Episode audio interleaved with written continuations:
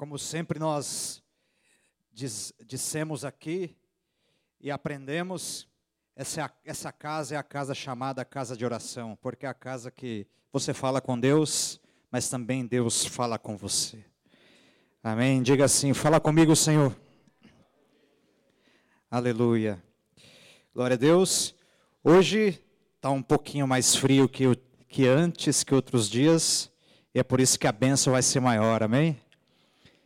Esse também é chamado o culto da vitória, porque recebe vitória aquele que guerreia, aquele que batalha. Então a vitória vem para os guerreiros. Cadê os guerreiros de Jesus nessa noite? Um glória a Deus. Aleluia. Olha para o seu irmão e vê se ele está com cara de guerreiro aí.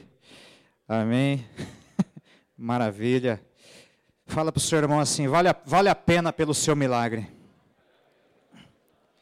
Maravilha, convido a todos a abrir a palavra de Deus aqui em Marcos, capítulo 3 e o versículo de número 7. Marcos, capítulo de número 3 e o versículo de número 7. Maravilha, seja bem-vindo também, você que está na sua casa, que não pôde estar aqui por algum motivo, ou está em algum lugar aí do Brasil, ou até do mundo, seja bem-vindo também a este culto. Versículo de número 7, quem achou diz amém. Retirou-se Jesus com seus discípulos para os lados do, do mar. Seguiu da Galileia uma grande multidão, também da Judéia, de Jerusalém, da Idumeia, da além do Jordão e dos arredores de Tiro e de Sidom. Uma grande multidão, sabendo quantas coisas Jesus fazia veio ter com ele. Então recomendou a seus discípulos que sempre lhe tivessem pronto um barquinho, por causa da multidão, a fim de não o comprimirem. Pois curava a muitos, de modo que todos os que, os que padeciam de qualquer enfermidade se arrojavam a, a ele para o tocar. Também os espíritos imundos, quando o viam, prostravam-se diante dele e exclamavam: Tu és o filho de Deus. Mas Jesus lhes advertia severamente que o não expusessem à publicidade, que o não expusessem à publicidade. Até aí. O tema da mensagem desta noite é a seguinte, está aqui no texto: tudo quanto Jesus fazia. O texto nos mostra aqui um momento do ministério de Jesus. Está bem no comecinho. Ele ainda não havia escolhido os seus apóstolos. Ele tinha os seus discípulos. Qual é a diferença dos discípulos para os apóstolos? Os apóstolos não eram discípulos? Sim. Os discípulos eram uma maioria, em uma quantidade maior, tanto que muitos deles já andavam com Jesus. Os apóstolos são aqueles que depois, depois de uma noite de oração, Deus vai mostrar para ele aqueles doze que andariam e aprenderiam de Jesus. Então, os discípulos é uma parcela, uma quantidade maior. Agora, os apóstolos são aqueles doze que Jesus iria escolher momentos após. Com isso, o Senhor acabara de operar um milagre em uma das sinagogas. Um homem com a mão ressecada estava ali. Alguém que não podia viver a sua vida normalmente. E naquele dia, o milagre na vida daquele homem aconteceu. Acontecendo aquele milagre, o povo, alguns daquele povo, ao invés de glorificarem ao Senhor, o que eles fazem? A Bíblia diz que alguns herodianos, alguns favoráveis ao rei Herodes na época, fariseus religiosos, o que eles vão fazer? Eles vão conspirar para saber como eles iriam matar a Jesus. Nesse momento, o nome de Jesus já era falado naquelas regiões. Nesse momento, o nome de Jesus já era conhecido. Detalhe: Jesus não tinha rede social, Jesus não tinha uma conta de e-mail, Jesus não tinha vídeos postados na internet. A propaganda de Jesus era feita pelo próprio povo, pessoalmente. O povo falava daquilo que Jesus fazia. Alguns dos milagres que já haviam acontecido, além desse homem da mão ressequida, que havia recebido o milagre, por exemplo, a cura de um paralítico havia acontecido. Com isso, Jesus tem que sair dali para não morrer. Ele iria entregar a sua vida após um tempo, isso é bem verdade, mas ainda não havia chegada a sua hora. Por isso que não puderam deitar as mãos nele para tirar a sua vida. E Jesus mesmo disse: Ninguém tira a minha vida, eu mesmo a dou. Jesus não teria a sua vida tirada, pelo contrário, ele entregaria a sua vida para que todo aquele que nele cresce pudesse apenas não ter a bênção, mas também a vida eterna nele. E quando nós falamos da vida eterna, nós falamos do acesso ao Senhor. Nós falamos ao acesso às coisas de Deus. Por que, por que nós falamos assim? Porque as coisas de Deus não são desta terra. As coisas de Deus não pertencem ao homem. As coisas de Deus não pertencem a essa atmosfera. As coisas de Deus, elas pertencem àquilo que é divino, aquilo que é maior, aquilo que é invisível muitas vezes aos olhos naturais, aquilo que as palavras muitas vezes não podem declarar ou dizer, aquilo que a traça não consome, aquilo que a terra não corrompe, aquilo que a morte não vence, aquilo que não pode ser detido por nenhum homem. Hoje em dia você pode ouvir falar em muitos meios de comunicação. Eu não estou satisfeito em ouvir a palavra de Deus. De alguma forma nós eles querem parar a palavra de Deus e as coisas de Deus. Parece que a palavra de Deus e o nome de Jesus também incomoda, mas isso não é novidade. Séculos e séculos tentaram parar esse nome, tentaram apagar esse nome, mas não conseguiram. Por quê? E não conseguirão. Porque é algo divino, é algo eterno, é algo sobrenatural, é algo que o homem por si só ele não pode alcançar, depende de Deus. Com isso, aqueles homens que olhavam apenas para as coisas dessa terra, Olha como é a visão de alguém que tem a, a, a cabeça ou a, ou a mente voltada para as coisas dessa vida tão somente. É importante você que está aqui nesta noite, enfrentando essa noite gelada, deixando o seu conforto ou alguns afazeres. Talvez você que está aqui ou me ouvindo, você deixou, por exemplo, de de fazer uma hora extra, talvez um trabalho a mais, ou algo que você poderia ter que estar fazendo para estar aqui, e você disse: não, eu vou, eu vou na presença de Deus, por quê? Porque eu preciso ser tocado por Ele. Eu vou lá na igreja porque eu sei que ali o ambiente se torna diferente. Porque eu sei que daqui a pouco, por mais que essa noite esteja fria, o caldeirão vai ferver aqui da glória de Deus. Por mais que a noite esteja gelada fisicamente falando, o fogo de Deus, quando Ele toca as nossas vidas, nós por um momento não ligamos mais para isso, por quê? Porque nós entendemos que a presença de Deus, quando ela nos envolve, aquilo que é físico, aquilo que é ambiental, aquilo que é periférico, aquilo que está à, nossas, à nossa volta, passa a não ter importância por um momento, porque nós estamos ali conectados com Deus, e quando nós estamos conectados com Deus, muitas vezes nós esquecemos o que está acontecendo aqui. O refrigério de Deus vem aos nossos corações, O fogo de Deus nos envolve e o frio vai embora, o calor vai embora, o que é físico, o que é natural vai embora, e nós recebemos daquilo que é divino. E a boa notícia para nós e para você nessa noite é que Jesus está nesse lugar e a unção dele vai tocar na sua vida, e a tua vida não será mais a mesma, e o impossível que está aqui, não apenas porque eu estou falando, mas é porque ele está presente, e aquele que está presente é poderoso para operar o impossível em toda ou qualquer situação. Aleluia. Queriam matar Jesus. Aquele que olha para as coisas materiais e naturais, eles entendem que Jesus os atrapalha. Não é assim nos dias de hoje? Esses costumes, essas coisas, essas tradições, esses esses costumes cristãos incomodam alguns. Incomoda aquele que quer viver longe de Deus.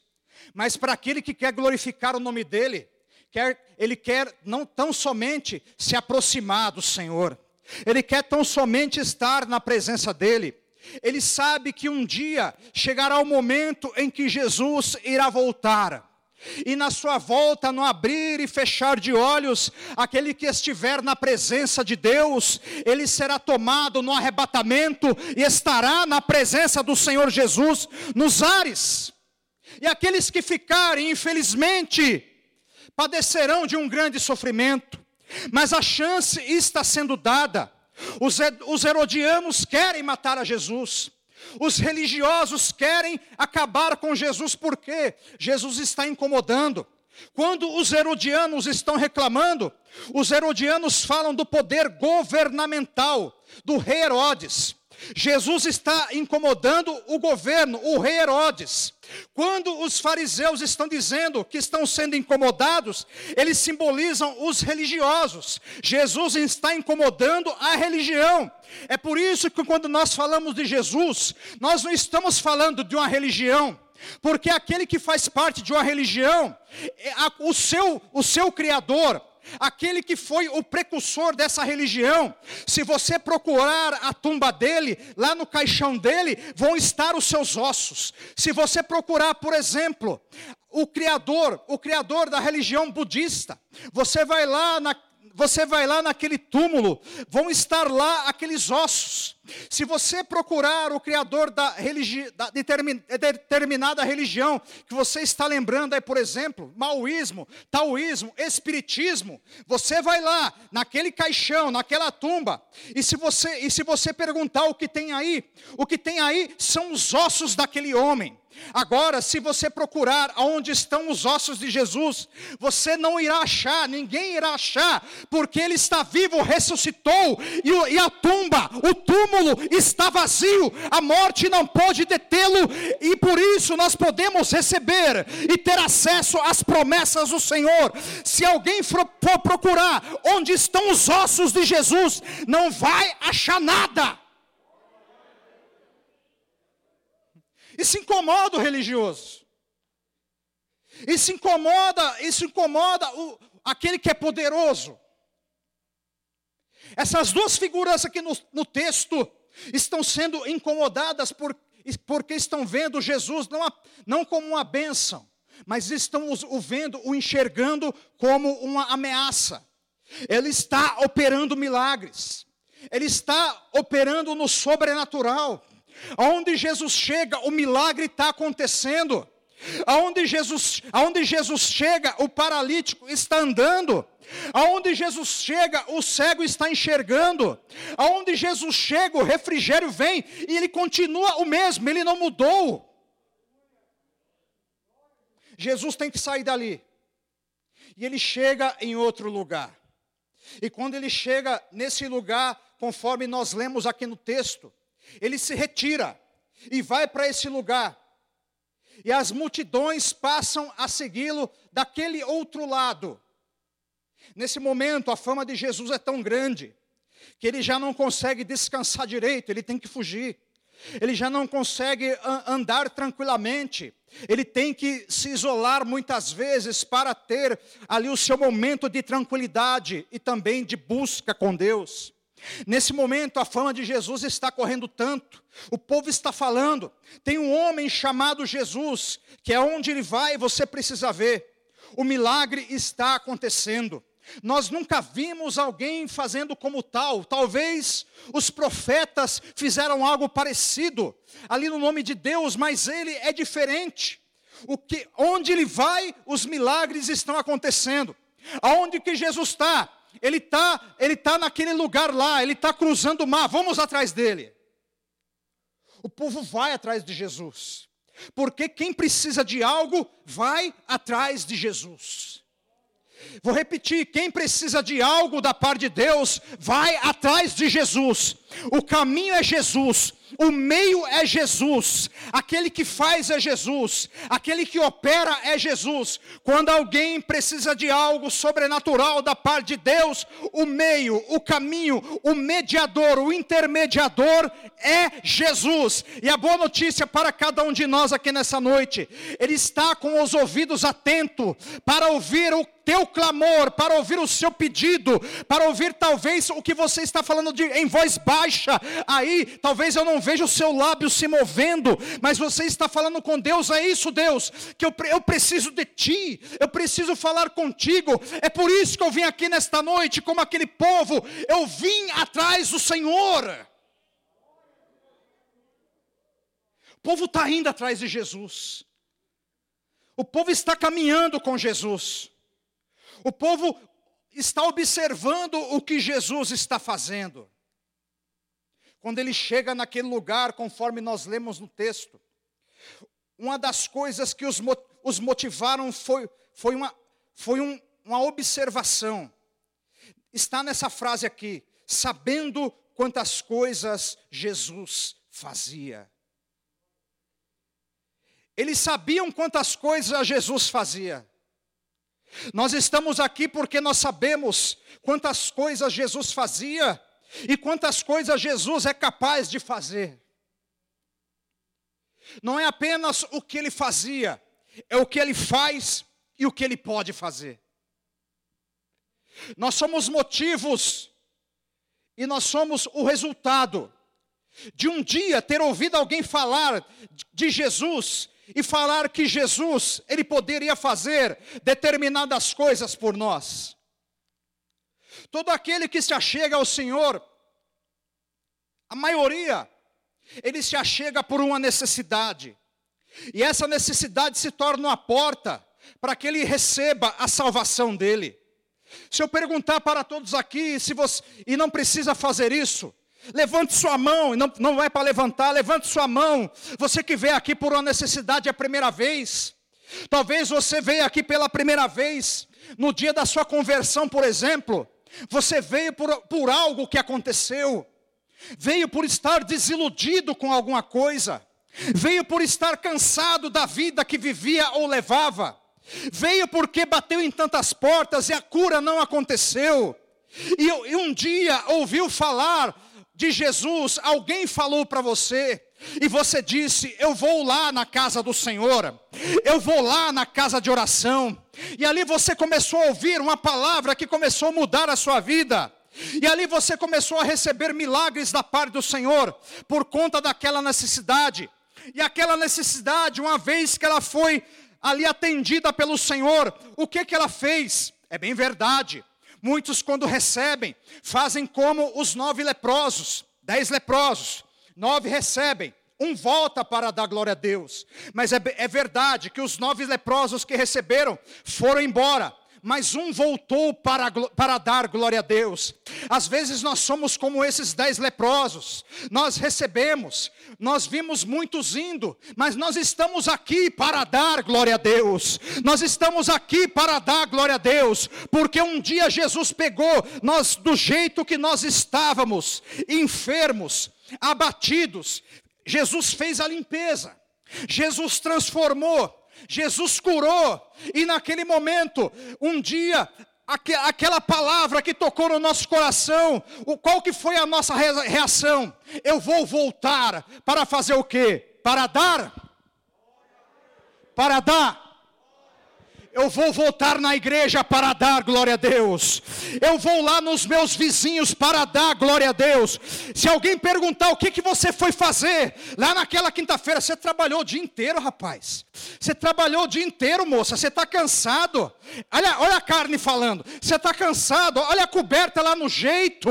Olha lá a, a toquinha lá no jeito. O que, que você vai fazer na igreja? Aí você responde: Satanás, eu vou na igreja. Sabe fazer o quê? Eu vou na igreja igreja dar glória a Deus, eu vou na igreja exaltar o nome do Senhor, eu vou na igreja porque eu vou louvar o nome dEle, eu vou na casa do Senhor lixar o meu conforto para glorificar o nome do Senhor. Quem vem aqui para isso, o que que faz? Aleluia, aleluia. Sabe o que nós aprendemos com os dez leprosos? Nós aprendemos o seguinte: não é porque a maioria está tomando uma decisão que nós devemos tomar a mesma. Ah, mas a maioria foi embora. Nove leprosos foram embora. O que, que os nove leprosos foram fazer? Foram viver a vida deles. Olha, eu estou limpinho. Agora, agora ó, vem comigo para os nove leprosos aqui. A, a ferida saiu, as manchas saíram, a pele está limpinha deu aquele tapa no cabelo, colocou a melhor roupa, foi dar uma volta, foi viver a vida, foi, foi talvez ganhar um dinheiro, foi, foi fazer as suas coisas, falou para não, vão, vão voltar lá, não, não, não precisa voltar, não, tá bom, tá bom assim. Já recebemos, não precisa voltar. A maioria, a maioria foi fazer isso. A maioria foi viver a sua vida. A maioria foi curada da lepra, mas foi viver a sua vida. Mas teve um que quando ele olhou, ele olhou ali talvez, ele estava, ele estava a caminho, ele viu uma poça d'água, ele teve uma, ele teve um jeito de olhar, de olhar a sua pele, e ele começou a ver a sua pele ali sendo curada. E quando ele, e quando ele olhou para os nove, ele talvez ele perguntasse para os nove: para onde vocês vão? Nós vamos viver as nossas vidas. Vem com a gente. Nós estamos curados.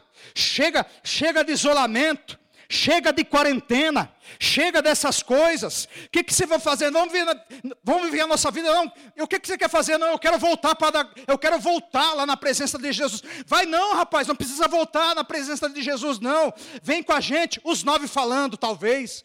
Mas aí, o que que aquele, o que que aquele leproso, o único que foi e voltou para dar glória a Deus, qual que foi a sua decisão? Não, eu não vou. Antes, antes de eu viver a minha vida, antes de eu fazer alguma coisa, antes de eu tomar, antes de eu tomar alguma atitude para mim mesmo, eu vou tomar uma atitude em, em torno do Senhor. O que, que você vai fazer? Ah, vocês podem ir. O que, que você vai fazer? Eu vou dar glória a Deus. Eu vou dar glória a Deus. Eu vou dar glória a Deus. Eu vou dar glória a Deus. Eu vou dar glória a Deus. E quando, e quando Jesus vê, vê aquele leproso se aproximando dele, Jesus já se prepara. Ué, cadê os outros nove? Só esse aqui veio para dar glória a Deus, ainda é estrangeiro. Estrange, o estrangeiro que veio dar glória a Deus. E aí, e aí ele voltou, e voltou para dar glória a Deus. Não é porque a maioria está fazendo algo que nós devemos fazer. Se Deus não dirigiu aquela decisão, não é porque a maioria está fazendo. A maioria foi embora da presença de Deus. O cadáver deles.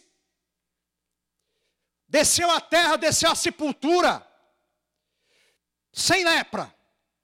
Mas aquele que foi da glória a Deus, com certeza, hoje, ele, ele não tem mais lepra, hoje ele não tem mais aquele corpo corrompido, Hoje ele está na presença de Deus, não apenas dando glória a Deus na terra como ele deu, mas agora ele está na presença do Senhor, dando glória a Deus na presença dele. Agora ele já não tem mais aquele corpo leproso, ele tem um corpo renovado, e aquele corpo renovado está glorificando o nome do Senhor. Aleluia. Aleluia. Aleluia. É assim com as nossas vidas. Às vezes, para tomar, tomar uma decisão, a família está indo contra, amigos estão indo contra, pessoas estão indo contra, mas o que, que você vai fazer lá? Isso é caretice, isso é coisa, isso é coisa antiga. Isso é, isso, isso, é coisa, isso é coisa de pessoa atrasada, não é coisa de pessoa atrasada, não. É coisa de pessoa sábia. É coisa de pessoa sábia. É coisa que, de pessoa que conhece ao seu Deus. É coisa de pessoa que fez a escolha independente da maioria. Aleluia, aleluia. Eles ouviram e sabiam daquilo que Jesus fazia. Ah, ele está fazendo isso? Está fazendo. Ele está operando isso? Está operando. Eles começam a seguir Jesus. Quando nós entendemos aquilo que Jesus faz, o que, que é isso? É quando alguém conta a experiência que teve com Deus. Quando você tem uma experiência, quando você re recebeu ou recebe algo de Deus, ninguém pode te tirar isso. E mesmo que queira, e mesmo que queira fazer como os dez leprosos fizeram, os nove leprosos, melhor dizendo, que foram embora, está lá a marca do milagre na vida deles. Já contaram a história aqui na igreja, de pessoas que vieram na igreja e receberam oração, tão somente para receber o milagre. Agora eu te pergunto, você que não conhece a história, eu vou te perguntar: Jesus curou essas pessoas ou não curou? Curou. Porque Jesus opera conforme a fé. Jesus opera conforme aquilo que a pessoa crê. A pessoa creu para o, para o milagre, ela recebe. Independente que ela creia para a salvação. Mas aí foi embora. Jesus respeitou a decisão dela. Jesus entendeu a decisão dela. E Jesus, porque Jesus não força ninguém a nada. Jesus não obriga ninguém a nada. Jesus, se nós queremos, Ele respeita. Se nós não queremos, Ele respeita também. Se nós queremos, Ele incentiva. Se nós não queremos, Ele continua lá de braços abertos. E aqueles que ouviram falar de Jesus, como essas pessoas, mesmo que eles tomem a decisão de sair da presença de Deus, está lá a marca do milagre, está lá a marca daquilo que recebeu. Isso ninguém pode tirar. Aquilo que aconteceu na vida de alguém que Jesus fez, ninguém pode tirar, ninguém pode apagar, ninguém pode excluir, porque é algo particular que alguém viveu na presença do Senhor. Aquele que recebeu o milagre sabe aquilo que recebeu.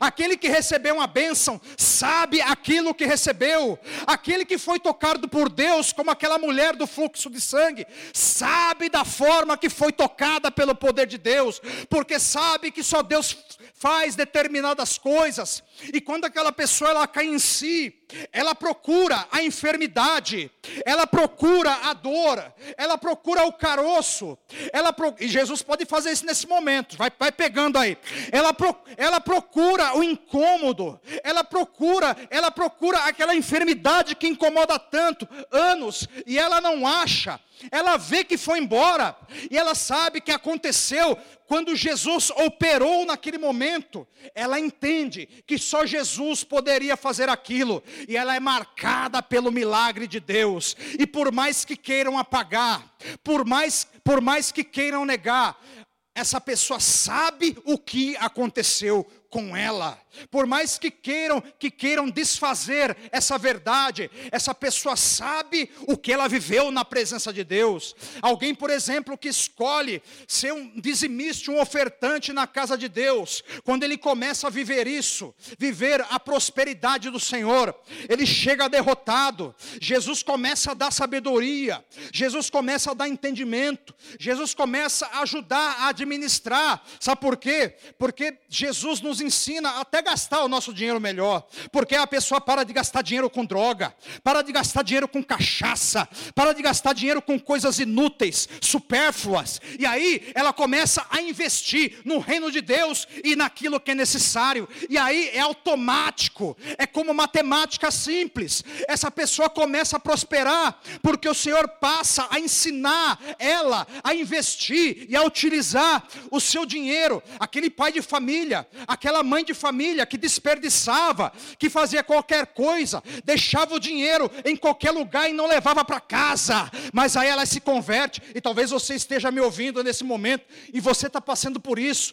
Deus tem uma palavra para você: Jesus vai visitar, vai tocar, vai acertar essa pessoa de tal forma, vai dar sabedoria para ela, e o dinheiro vai começar a vir para casa, e vai deixar de ir para coisa que não serve ou que não presta. E aí essa e aí essa pessoa que fazia isso, ela começa a colocar o seu dinheiro dentro de casa, a dividir as experiências, e aí é simples, aí a casa aparece, a casa própria, aí a bênção de Deus aparece, aí aquilo que é de melhor de Deus aparece, o melhor, de, o melhor dessa terra aparece, aquilo que é melhor de Deus aparece, porque Jesus vai ensinando a administrar, a melhor porta aparece, ninguém está recebendo, ninguém está pegando, a melhor porta aparece, porque a, a porta se abre para aquele que pode aproveitar da porta aberta. Porque determinadas oportunidades aparecerão uma vez nas nossas vidas. Eu não sei você, mas tem, mas tem coisas na minha vida que não voltaram mais. Que perdeu aquela vez, não voltou mais. Porque talvez não estivesse preparado para determinada coisa. Talvez não estivesse, não estivesse ali capacitado para determinada coisa, foi embora, passou. Ela volta de outro jeito, mas daquela forma não. Talvez você esteja se identificando com isso, dizendo assim: realmente é verdade, aquela situação não aconteceu mais, Aquele, aquela porta daquele jeito não aconteceu mais. Mas escute, vai chegar o determinado momento que Jesus vai nos dando sabedoria, vai nos capacitando, que aquela porta não pode se abrir, mas outra vai se abrir, diferente ou até melhor. Mas escute, nós temos que estar preparados por Deus e preparado com aquilo que nós precisamos para desempenhar aquilo o qual nós estamos nos propondo. As pessoas estavam ouvindo falar de Jesus. As pessoas queriam caminhar com Jesus. A ponto de Jesus falar o seguinte: ele olha para os discípulos, eles, eles caminhavam geralmente em cidades litorâneas, e Jesus tem que dizer o seguinte para os seus discípulos, viu? O povo está se jogando em cima de mim. Agora imagina Jesus andando, Jesus caminhando, aí, aí, aí, o, povo, aí o povo dá com um gifu assim. Meu irmão, estou falando da multidão. Era quem chega primeiro, era quem chegava primeiro. Jesus estava assim no meio do povo. Ó. E aí quem e aí quem estava, por exemplo, dessa, dessa distância ali no púlpito, o que, que ele faz? Você já andou no meio de um monte de gente? Você já viu como é que é difícil? Você fica assim, ó. Você é levado, né? Você fala, vou para frente, não. Vou, vou para vou frente, não, vou para trás, é, vou para frente. Aí você fica. Você vai conforme o, o fluxo. Ah, não, agora eu vou para frente. Não, e, a multidão está indo para o lado. Não é assim? Que é, a força é maior. Você, não, você começa a não ter controle de você ali, porque está limitado, é, é, uma coisa mínima. Você está você tá ali no, no, espaço, no espaço pequeno. E ali você acaba tendo, tendo, tendo o seu movimento não sempre controlado por você. E aí as pessoas que estavam no meio dessa multidão, qual era a tática? Dava pula em Jesus, ia por baixo que nem a mulher. A mulher vai por baixo, a mulher do fluxo de sangue. Ó. A tática da mulher. Outros aqui, como diz a palavra, pulavam em Jesus, avançavam em Jesus. Agora escute, muitas vezes, se você analisar a situação, às vezes, às vezes Jesus sentia umas pancadas. Jesus estava andando, de repente, pô, de repente, era na cabeça de Jesus, era na costa de Jesus, o povo queria tocar em Jesus de alguma forma. Aí qual que foi a direção que Jesus falou? Agora, tá muita gente do meu lado, gente. O que, que a gente vai fazer? Olha, toda vez que eu vier aqui, coloco um barquinho, eu prego a mensagem e oro pelo povo. Aí eles, eles já deixavam um barquinho no jeito para o povo ficar na terra e Jesus na, no, no barco lá na água. Tanto que comprimiam a Jesus. Tanto que Jesus era ali tomado por aquele povo. Jesus tinha que fazer isso para não ser comprimido pela necessidade do povo. Mas hoje não tem mais esse problema. A notícia é: Jesus pode não estar mais em corpo físico, mas ele está agora de uma forma sobrenatural, de uma forma espiritual. Ele pode estar em todos os lugares, não há limitação para o seu agir. Ele não, ele não trabalha apenas em Israel, ele trabalha aqui em Tupéva, ele trabalha em Jundiaí, ele trabalha no Brasil, ele trabalha no mundo inteiro, ele trabalha aonde você estiver me ouvindo agora, ele pode te tocar nesse momento.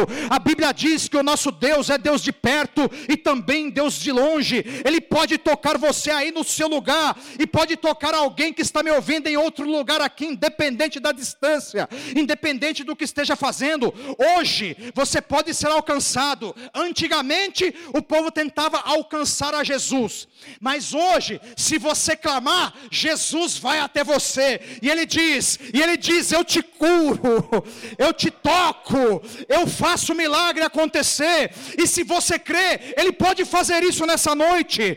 Hoje, hoje, se você quiser, Jesus te visita aí nesse momento, no seu lugar, na sua casa, aonde quer que você esteja, e qualquer situação que você esteja enfrentando. O povo queria pular em Jesus. Mas agora, se você falar com Jesus, ele vai até você. Ele estende a mão a você e diz: receba. Receba o meu toque agora, ele te diz. Receba o teu milagre agora, ele te diz. E aí você começa a perceber que algo está acontecendo, porque Jesus não está mais limitado a ambientes, Jesus não está mais limitado a lugares. Jesus agora, no seu corpo glorificado e espiritual, ele pode fazer o impossível acontecer a qualquer momento, 24 horas por dia. 24 horas por, por dia. E se eu acordar uma hora da manhã, Jesus atende. E se for duas horas da manhã, ele me fazer perder o sono, eu não dormir mais, eu ficar pedindo Jesus, Jesus atende. Aí, aí, aí a gente é ser humano, oh, mas essa, essa hora, que sono, ai, ai que frio, ai que não sei o quê. Mas Jesus, se você falar com ele meia-noite, ele vai até você. Se você falar com ele uma hora da manhã, uma hora da manhã, ele vai até você. Se você falar com ele duas, três da manhã, quatro horas, e diz que a fila é até melhor, menor, não é verdade? Ele vai até você. Jesus não tem tempo. Jesus não tem tempo, não tem limitação. Ele pode atender em qualquer horário. Ele não cansa. Ele não cansa. Ele não cansa. Ele não precisa pedir. Ele não precisa pedir para buscar ele. Porque às vezes a gente, a gente que é obreiro, né? Às vezes, né, Zezé, tem um carro só, está longe, e aí precisa. Você não dá uma carona, não pode passar aqui, carro quebrou, aconteceu tal negócio, estou longe. E aí às vezes tem que combinar com a pessoa para a pessoa te pegar. Mas Jesus não. Jesus não. Jesus não. Jesus não precisa disso. Jesus, se você falar com ele, ele vai te pegar. Ele vai lá e ele te pega. Ele vai lá e ele te pega. Ele vai lá e te abençoa. Ele vai lá porque ele não tem limitação econômica. Ele é o dono do ouro e da prata. Ele não tem limitação de movimento. O corpo dele é espiritual. Se você falar com ele agora, é um estalo, ele está aí. Ele não tem limitação de movimento, ele não tem limitação de ouvido. Sabe por quê? Porque às vezes nós estamos ouvindo muitas vozes, mas estão falando, eu não estou ouvindo. Eu estou querendo ouvir o que aquela pessoa está falando, mas eu não consigo ouvir, não é assim. Você não consegue ouvir o que a, o que a pessoa está falando. Às vezes 20, 30 está falando da, da, na mesma hora e você não consegue entender o que, você tá, o que está sendo falado. Mas agora, se essa igreja, por exemplo, pegar na oração agora, aleluia, falar com Jesus ao mesmo tempo, ô oh glória, falar, falar todo mundo ao mesmo tempo, será que Jesus não vai entender? Eu digo para você, ele vai entender, ele vai entender toda palavra, e mesmo aquela que não estão sendo ditas, ele vai ler até o pensamento, vai ler até o coração, porque ele não tem limitação para nos ouvir, aleluia, aleluia. Muitas vezes nós não entendemos o que a multidão está falando, mas Jesus entende, porque a multidão pode estar falando junto, mas Jesus entende a cada um em particular. A multidão pode estar falando junto. A multidão pode estar cultuando junto. A igreja pode estar adorando junto. Pode estar clamando junto. Mas quando Jesus ouve, também ele ouve cada um no seu particular. cada um no seu particular. É por isso que ele, é por isso que ele te ouviu nessa noite. É por isso que ele te entendeu nessa noite. É por isso que ele sabe o que você falou com ele nessa noite. É por isso que ele sabe até o que você está querendo falar nessa noite. Ele sabendo o que você quer falar com ele nesta noite, eu te incentivo, fala. Fala para o seu irmão, fala para ele. Fala para ele, fala com ele. Aleluia. Aleluia. Aleluia. O que que Jesus fazia? O texto nos diz ele curava muitos, de modo que padeciam de qualquer enfermidade, se arrojavam a ele para o tocar. O que, que a palavra de Deus diz? Qualquer. O que está escrito aqui? Qualquer. Qualquer enfermidade. Está escrito que Jesus. Está escrito que Jesus não cura uma determinada enfermidade? Qualquer enfermidade. A pior de todas, a Bíblia está dizendo qualquer enfermidade. Eu, eu, eu sei, eu sei por você também, e eu sei por mim. E eu sei que ele continua da mesma forma. Você crê nisso? Você continua crendo que ele faz assim? Você continua crendo que ele é assim? Ele cura qualquer enfermidade. Sabe o que quer dizer a palavra qualquer? Qualquer. Sabe o que quer dizer a palavra qualquer? Qualquer. Pega aí, é qualquer. Qualquer uma. Espécie, agressividade, qualquer uma. Intensidade, qualquer uma. Sabe essa pessoa que você está buscando por ela, ou talvez por você? Jesus está mandando te dizer: é qualquer enfermidade. Quando che... no meio daquela multidão tinha de tudo. Tinha de tudo querendo se arrojar a ele. Tinha leproso, tinha hemorrágico, tinha pessoas com problema de coração, todos os problemas, todos queriam de alguma forma tocar em Jesus, porque sabiam que, to que ao tocar em Jesus, com a fé que tinham, algo iria acontecer com eles. Outra coisa que acontecia que a palavra de Deus nos diz aqui, Outra coisa que acontecia, também os espíritos imundos, quando o viam, prostravam-se diante dele e exclamavam. Ora, vou fazer uma pergunta. Espírito tem corpo? Sim ou não? Não. Como é que o espírito imundo se prostra? É porque alguém estava incorporado com ele. Na verdade, aqui o que o autor quer colocar é que quando a pessoa que estava ali, nessa situação de possessão, ou tomada por espíritos malignos, oprimidas, o que, que acontecia? Quando, che... Quando era chegada a presença de Jesus em determinado lugar, porque a Bíblia diz que Deus ungiu a Jesus de Nazaré. E ungiu a Jesus de Nazaré com o Espírito Santo e com poder. E todas as vezes que Jesus de Nazaré chegava, o Espírito Santo e o poder se manifestavam. Era a unção de Deus presente no lugar. E quando aquela unção de Jesus ela chegava, o que acontecia?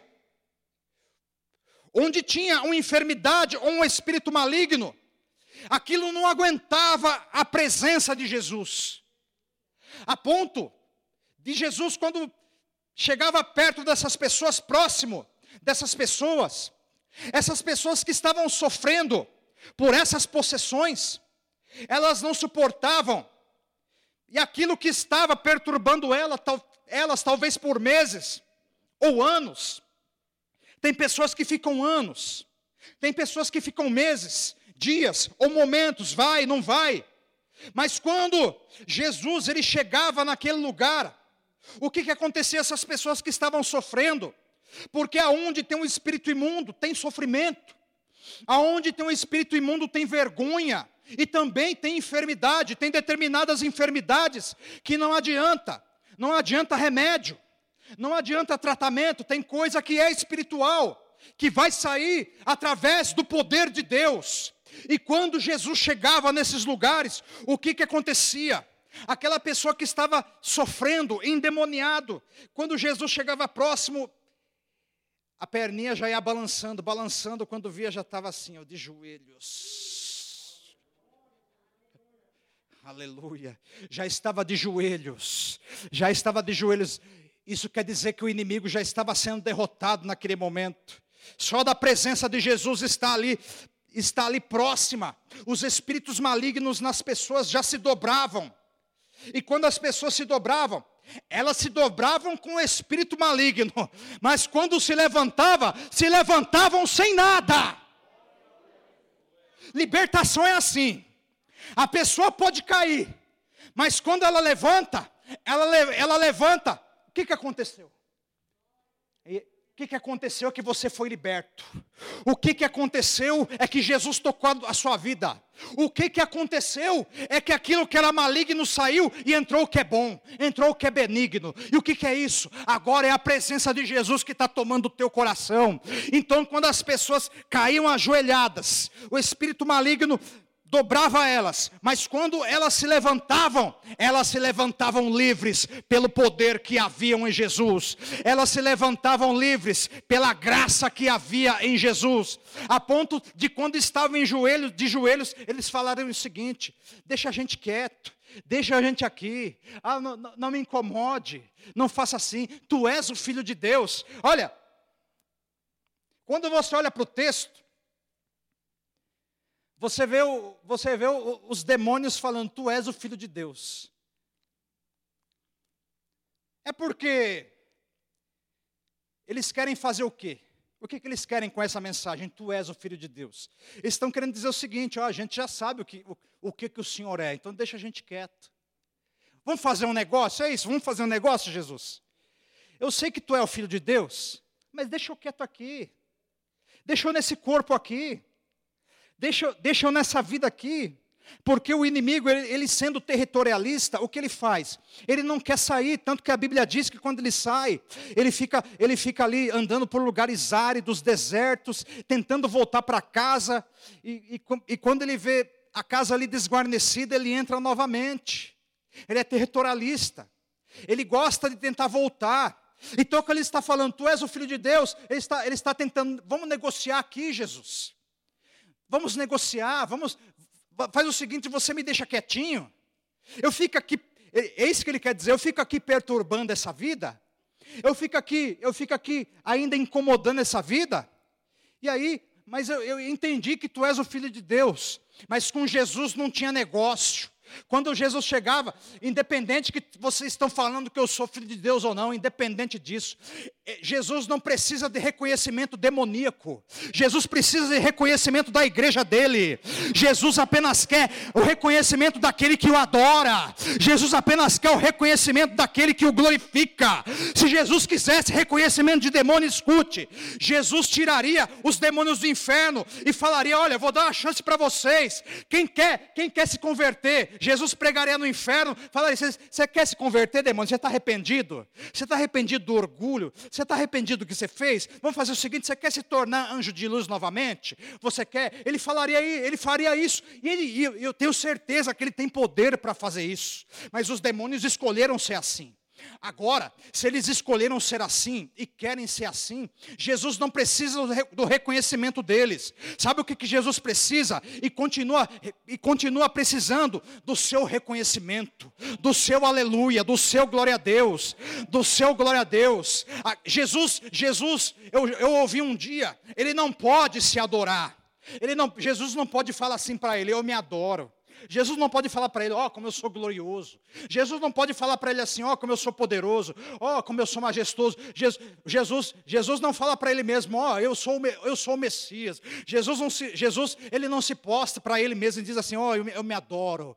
Ele Jesus não diz aleluia Jesus para ele mesmo. Não, não. Quem tem que dizer aleluia a Jesus é, somos nós. É a igreja do é a igreja do Deus vivo. É aquele que nasceu de novo. É aquele que tem o seu coração cheio da palavra é aquele que tem o seu coração cheio do Espírito. Quem está assim nessa noite? Quem está assim nesta noite? Quem está assim nessa noite? O que Jesus quer nessa noite é o seu glória a Deus. O que Jesus quer nesta noite é que você o adore. O que Jesus quer nesta noite não é que demônio diga, tu és o filho de Deus. O que Jesus quer nesta noite é essa mãozinha levantada dizendo: Deus, eu te amo. Jesus, eu te adoro. Jesus, seja louvado o teu nome. Aonde tem adoração, aonde tem louvor a Deus, fica de pé para adorar o nome dele e aplauda o nome de Jesus. Aleluia. Aleluia.